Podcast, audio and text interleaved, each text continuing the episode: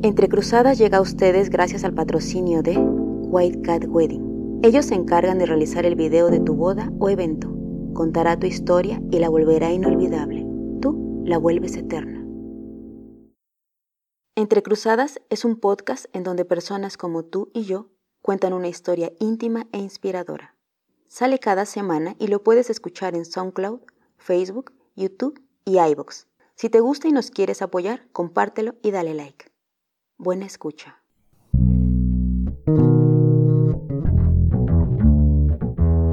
El mismo sol nos despierta todos día a día. Empezamos a movernos con distintos objetivos. En el camino algunos rostros que a la misma hora salen y sin decir nada se cruzan. Diferentes colores, aromas, sexos, deseos, anhelos, ilusiones, tristezas, alegrías.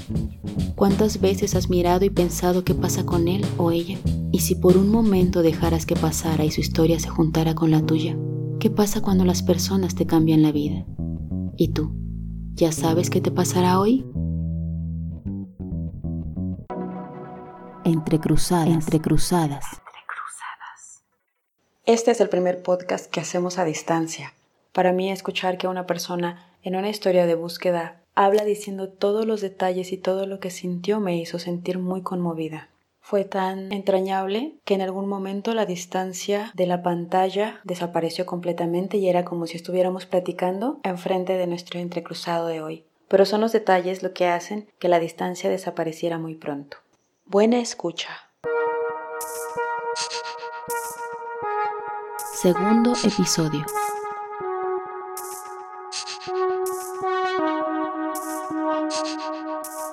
Y la primera sensación que tengo es que es una mamada, o sea, que es un chiste. Porque me contesta una señora. Y entonces yo le digo, oiga, el ingeniero Ramón Mendoza, ah, sí, ¿quién lo busca? dije, madres. Eh, dígale que licenciado Santo, ya, total. Me lo pasan y yo le digo, oiga, pues mire, yo soy hijo de fulana de tal. ¿Sabe quién es? Sí, sí sé quién es. Entonces, ¿sabe quién soy yo? Sí, sí sé quién eres. Y entonces él empieza a intervenir mi llamada y empieza a hablarme de cierta manera en clave. Me dice, ah, mira, es que te contestó mi esposa, porque yo ya no veo. Yo, puta madre, pues ya ni me va a ver. este, yo ya no veo. Perdí la vista casi ya por completo, entonces ella contesta las llamadas, pero me las pasa, o sea, siempre me pasa las llamadas. Para que lo tengas en cuenta, yo, ah, ok, eso quiere decir que no les ha dicho nada, está bien, yo no. Digo, ok, mire, relájese, yo no la quiero hacer de pedo, yo no le pienso pedir nada, yo lo único que quisiera es conocerlo. O sea, ponerme frente a usted y decirle, a ver, cuénteme de su vida, qué chingados hace, por, a ver qué de todas esas manías que tengo yo, pues usted las tiene. ¿Ya? Entonces en medio de esa petición me dice, ah, ok, muy bien. Me dice, me gustaría entrevistarme con usted, pero ahorita en la empresa, porque allí es donde me entero que mi papá era empresario y yo estudiando teatro, eh, me dicen, la empresa ahorita no nos está yendo tan bien y no estamos contratando inmediatamente, pero, pero platíqueme, ¿cuál es su experiencia laboral? ¿A qué se ha dedicado en todos este, e, estos años? Como también queriendo saber qué hacía yo, o sea, no, no me dijo, ah, no, ya lárguese la fregada, sino como en medio de este asunto entre clave y no, y con una voz chistosísima, o sea, lo que a mí más me cagaba es que una, una voz así como, y luego como, no, no sé cómo hablan los de Jalapa, pero así como Jalapeño, eh, Veracruz, es Veracruz, es mi papá, bueno, en fin. Entonces, en medio de esa entrevista rara que me hace, preguntándome cosas a partir como si yo fuera a querer ser este empleado de su empresa, me dice, ok, ¿sabe qué? Sí me interesa. Quiero conocerlo, deme un mes y yo me comunico con usted. A este teléfono le digo, no, anótele, ya anotó el que era mi teléfono celular en aquel entonces. Le expliqué que yo estaba bastante parte de la semana en comunidades donde no llegaba la señal de teléfono, pero que esperaba su llamada y que iba a estar al pendiente, que si a él le interesaba también, pues a mí también. No, pues muy bien, gracias. Colgamos. Este. Resulta que pasó un mes, Pasaron dos meses, tres meses, cuatro meses. Llegaba ya noviembre, diciembre, o sea, ya iba a cumplir seis meses ahí en, el recorrido por las comunidades indígenas y dije, este güey ya no me habló. Yo ya me voy a ir de aquí, me voy a ir a Torreón. Dije, no le interesó. Muy bien. Con haber hablado con él para mí ya era como más que suficiente. O sea, ya no solo sabía cómo se llamaba, sabía que me conocía, sabía que pues era un pedo para él hacer algo. Y dije, bueno, ok, ahora sí, por fin, capítulo cerrado. Este. Eh, se acabó, ya. Mi intención de buscarlo se, se acaba. Y entonces, pues de alguna manera yo pienso que le doy por cerrado ese tema. Pasan los años. Yo regreso a vivir ya por completo acá a Torreón. Ya decido no estar en el DF. Y en el 2016 una semana antes de mi cumpleaños, ya con una vida establecida acá en Torreón, yo iba rumbo a dar clase de teatro a unos niños de primaria, de pronto recibo un mensaje por Facebook de alguien que yo no conocía. En ese momento me agrega una persona. Yo normalmente todas las solicitudes de amistad las, las respondo que sí, porque como tengo un foro de teatro, me conviene tener como amigos y tal, y vincularlo y tal. Entonces me llegó una solicitud, vi el nombre, le di que sí, manejé en un, en un semáforo, en un rojo, le di que sí. Al siguiente semáforo veo que tengo un mensaje de esa persona y me dice, oye, eh, me gustaría contactarme contigo, soy fulanita de tal. Me dijo, soy Gabriela Mendoza no sé si te dé algún problema que yo me comunique contigo. Entonces en ese momento no fue difícil para mí entender que tenía algo que ver con O sea, que era una cosa así como... Dije, ah, ok. Entonces le di mi teléfono. En ese mismo momento me marca. Y me dice, oye, pues te llamo. Porque quiero avisarte. Porque fue el encargo a mi papá que mi papá ya se murió. Uh, que la chingada. O sea, primero el otro güey me dijo, nos vemos en un mes y no nos vimos. Y luego esta me dice, oye, pues me encargó mi papá que te dijera que ya estoy muerto. Está bueno el chiste, ¿no? y le digo, ok, y me dice, no, bueno, pues nada más quería que supieras y que, que podemos estar en, en contacto, hermanito, porque pues yo te conozco, yo... Eh, o sea, eh, entiendo lo que me dices, ahorita voy directo a mi trabajo, podemos contactarnos otro día, hablar, eh, no tengo ningún problema, no, no, no, me, no me pasa nada, pero este, así como que ahorita no estoy para charla más larga. Entonces me dice, ah, ok, está bien. Y ya nada más antes de colgar le digo, oye, pero sí lo que quisiera, porque eso sí no lo conozco, es que me mandes una foto de cómo chingados era, porque yo no lo conozco. Y ya, Sí, justamente colgamos la llamada. Yo así como, ah, pues ya se murió, ah, pues ya. Colgamos la llamada. Me manda dos fotografías de cómo era. Dejo el celular y entonces empieza a pasarme algo muy extraño.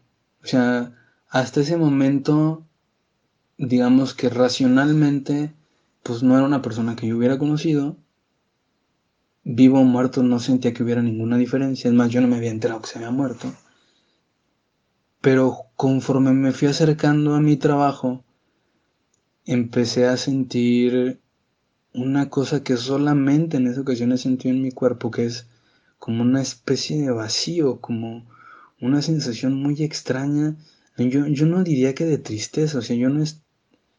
Puedo, puedo muy conscientemente decir que no era una una especie de nostalgia, de tristeza, de, de dolor por, por, lo que yo he sentido de pérdidas de gente muy cercana, mis abuelos, por ejemplo. O sea, el dolor que sentí cuando murió mi abuelo, cuando murió mi abuela, es muy distinto a lo que yo estaba sintiendo en ese momento. En ese momento era algo casi que no podía explicarme a mí, pero que definitivamente me había pegado profundamente. Seguí manejando intentando calmarme porque bueno, voy a dar clase, voy a llegar a dar clase con niños, pues no. Y, y sobre todo tratando de racionalmente decir, güey, pero qué pedo, pues o sea, está bien, pobre señor, se murió. Pero no hay nada que nos vincule, entonces, como, como, ¿por qué?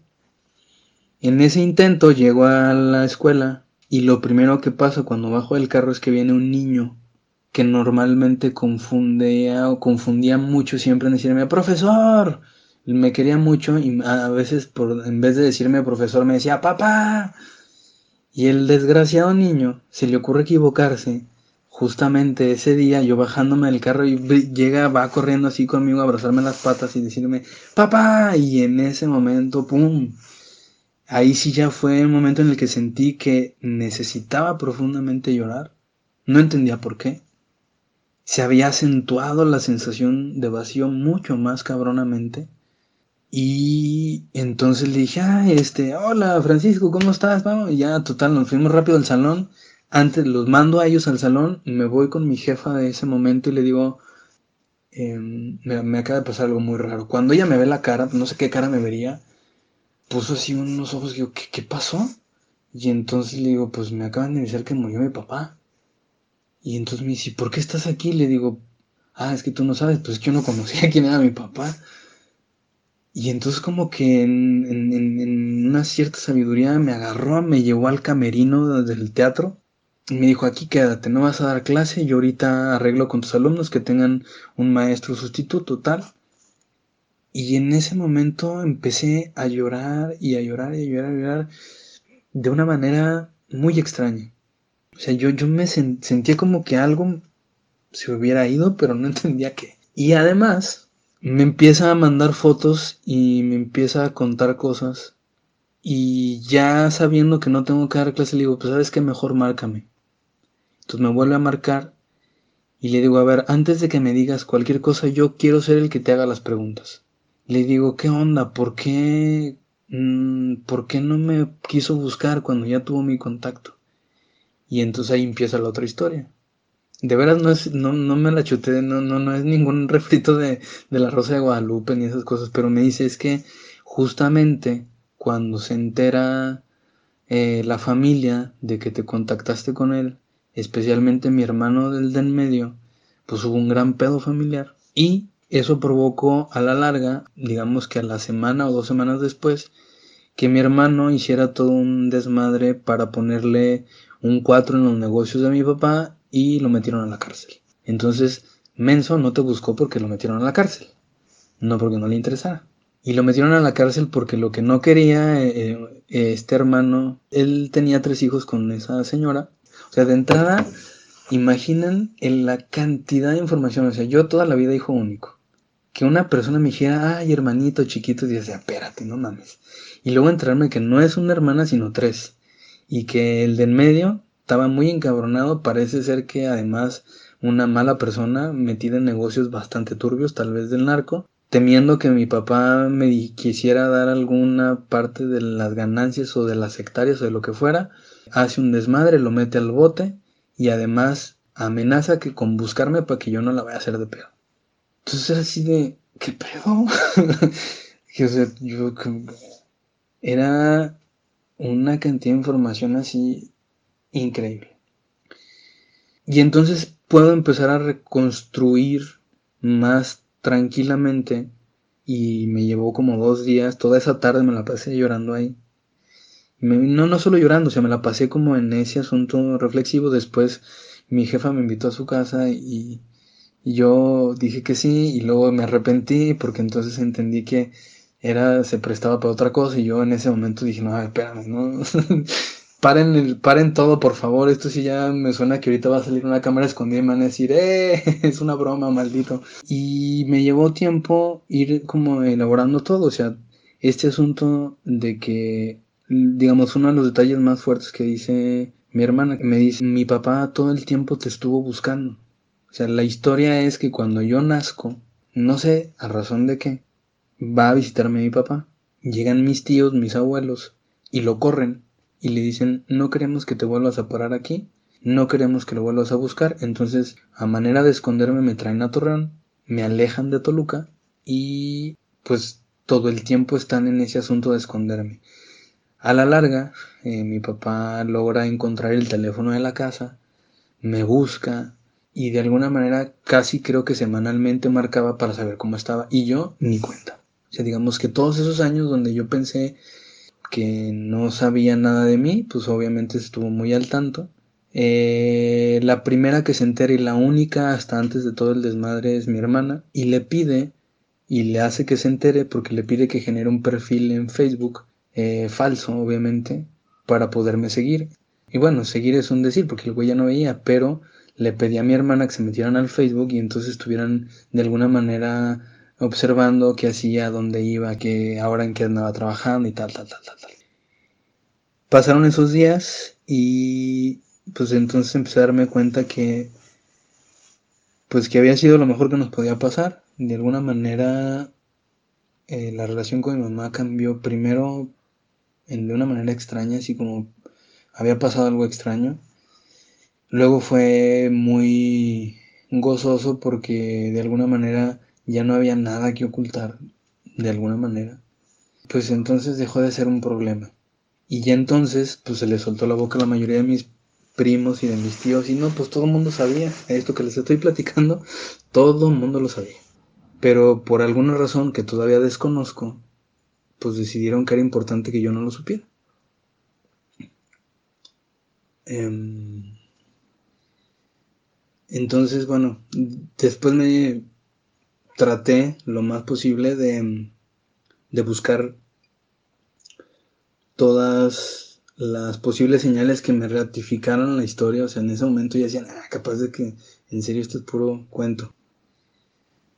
De, de, verdad en algún momento me parecía demasiado. Lo más chistoso, lo más risible para mí, lo más paradójico, es que si yo odio algo del teatro son este tipo de historias. Si yo, si me caga una manera de hacer cine, de hacer televisión, es esta historia donde el personaje nomás falta que lo mee un perro o que todo está así como tan, tan extraño que, que dices, no, no, no, no mami. o sea, ya no fumen tanto de esa madre porque no hace bien.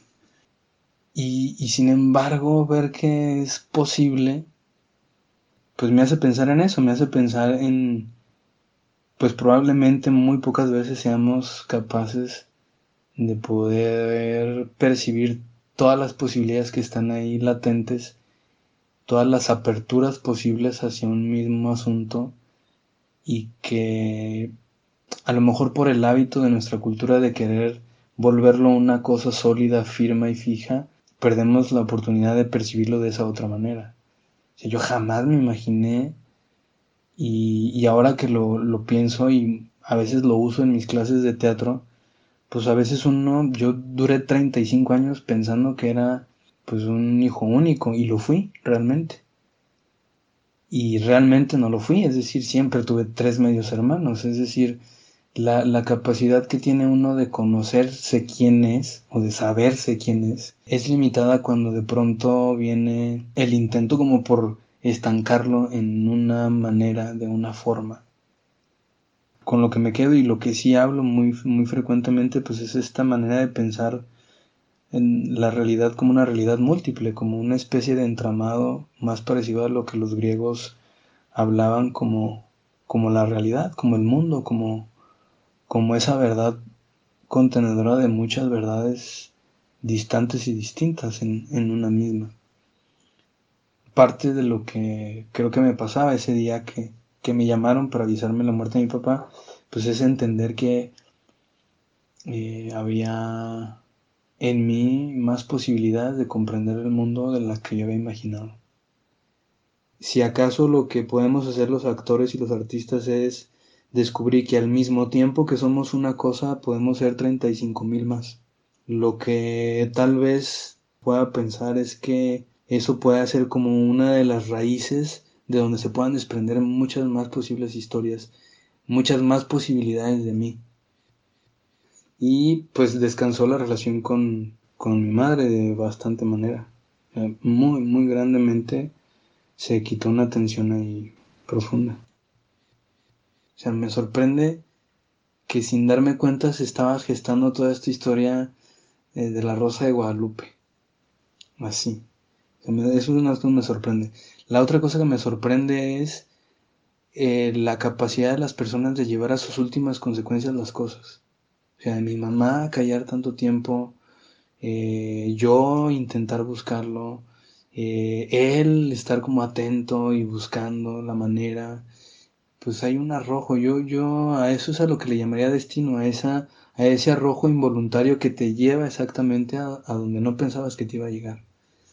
A mí me gusta pensar la palabra destino como, como, como partiéndola, como un destino, es decir, le atina sin quererle atinar. Yo creo que primero que nada lo que descansó fue la incógnita, o sea, el, acertijo. No sé si también eso sea motivo, pero yo una de las cosas que no me dejan descansar, no porque me agobien, o sea, me puede fascinar cualquier acertijo posible, cualquier indagación, cualquier investigación. Si de verdad me, me, atrapa, puta, para que yo la deje, eh, se vuelve muy complicado y gozo mucho el ir encontrando las pistas, pues. Eh, creo que eso finalmente para mi carrera ha funcionado bastante. Entonces lo primero que descansó pues fue la sensación de que ya no tenía que buscar nada, justamente.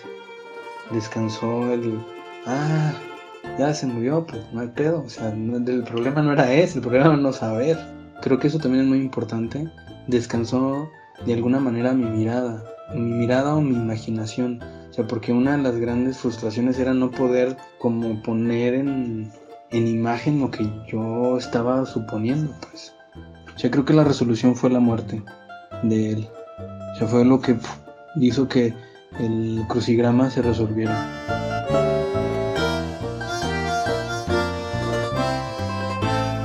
Fin.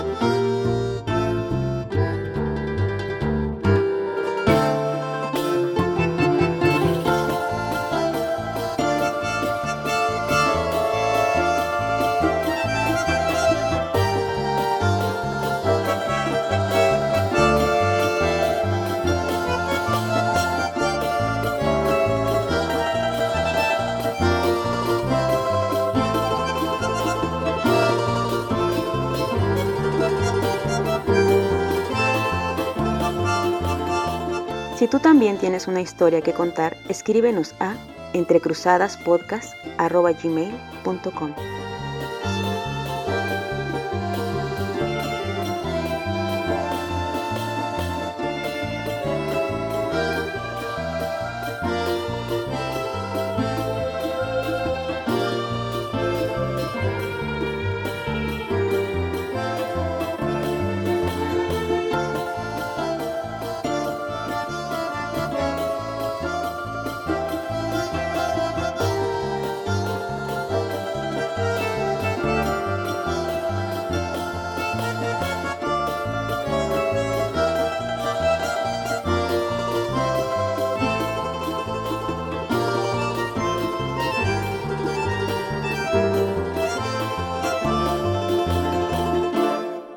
entre cruzadas, entre cruzadas.